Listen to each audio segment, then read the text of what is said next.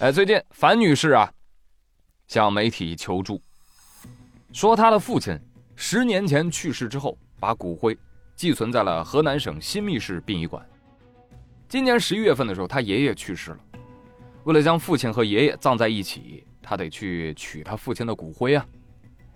结果到那儿一找，发现没了。啥？啊，老爷子骨灰没了，这怎么办呀？柜子都已经空了，找不到了。啊，那后来呢？后来他们殡仪馆就找了个新的骨灰，说是我父亲的。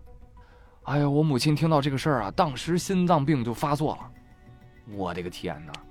这什么骨灰版的《爸爸去哪儿》啊？啊！负责人支支吾吾，呃呃呃，可能是这个此前搬柜子的时候啊，把这个七百四十五号看成了七百五十四号，呃，所以把骨灰放到七百五十四号柜了。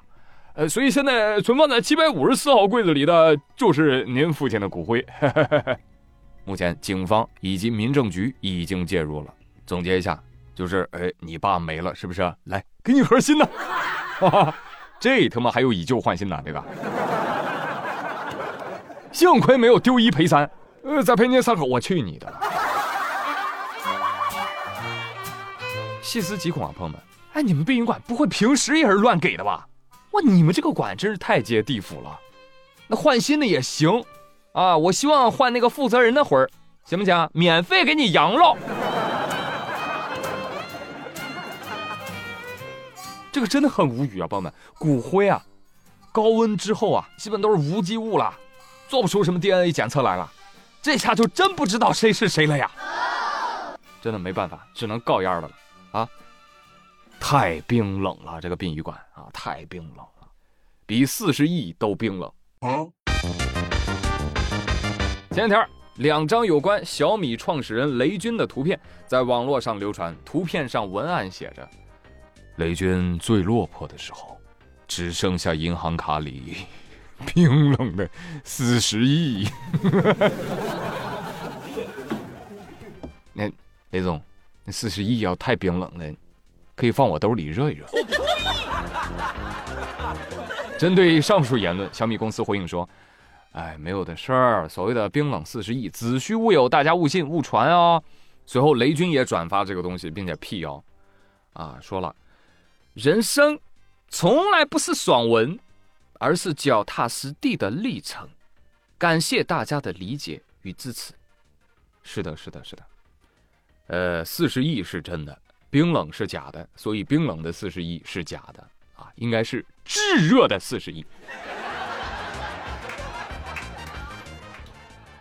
好了，开个小小的玩笑啊，准确的说呢，呃，四十岁的雷军没有四十亿，也就。十来个亿吧，啊，没多少啊。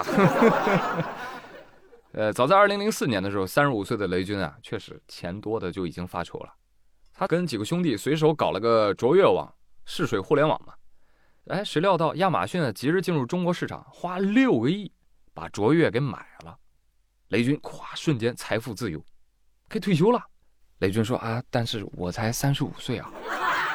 而且更令雷军崩溃的是。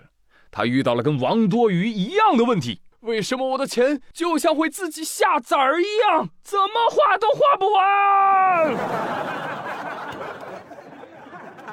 三年之后，金山软件上市了，雷军又赚了六个亿，所以四十岁不到，兜里揣着十多个亿现金。哈哈哈哈呃，央视采访他，他说：“呃，我四十岁的时候呢，很迷茫的，啊，一事无成，啊，但身怀巨款。”哈哈哈哈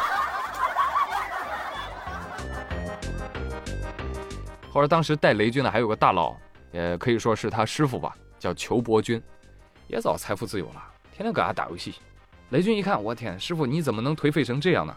啊，要不你再给我投点钱，我们一起做个手机，怎么样？他师傅说：“你快滚吧，别烦我，我真退休了。”然后雷军就自己去二次创业去了。然后呢，然后就身家千亿了呀！哎，冰冷，太冰冷了。千亿冰山啊！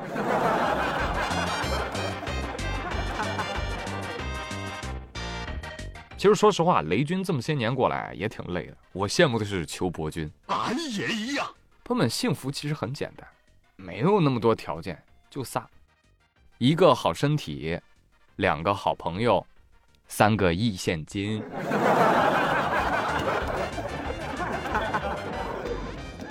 哎，上海就有大爷深谙此道，他觉得我必须得有个好朋友。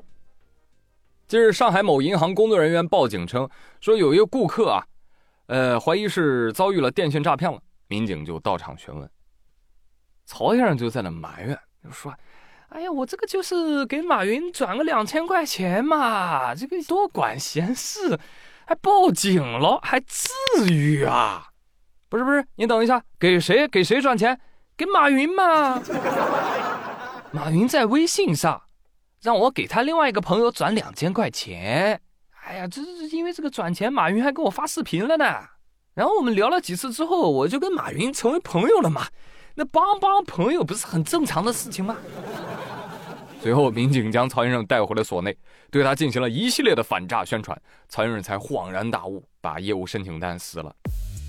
我觉得曹先生说的也没毛病啊，马云确实是他的朋友，那也是我们的朋友啊。每个月他都借钱给我，第二个月我们再还给他。但是我没想到的是什么？我知道马云回国之后过得不太好，但我没想到他不好到这种程度了，他都需要跟人借两千块钱了。他不会借花呗吗？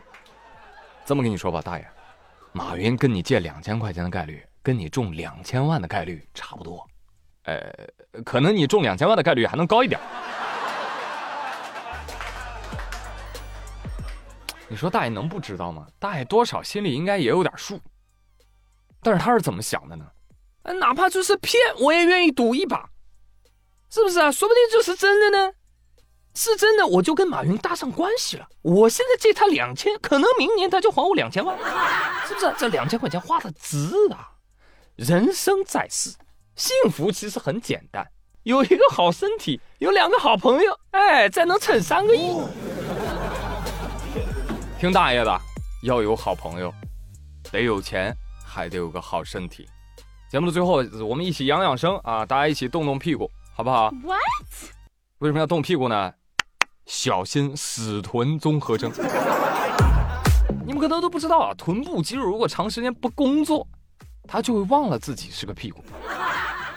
当我们需要啊这个臀肌进行收缩的时候，臀部肌肉可能就无法有效收缩，或者说力量不足，就引起一系列的症状，比如说啊走路也费力，平衡能力也变差啊，坐下之后，哎呦不想再起来喽。哎，如果你有了以上这些症状，并且平时有久坐的习惯，还缺少锻炼，那一定要警惕这个这个这个呃死臀综合症，知道吧？就每天哎每过一个小时起来活动几分钟。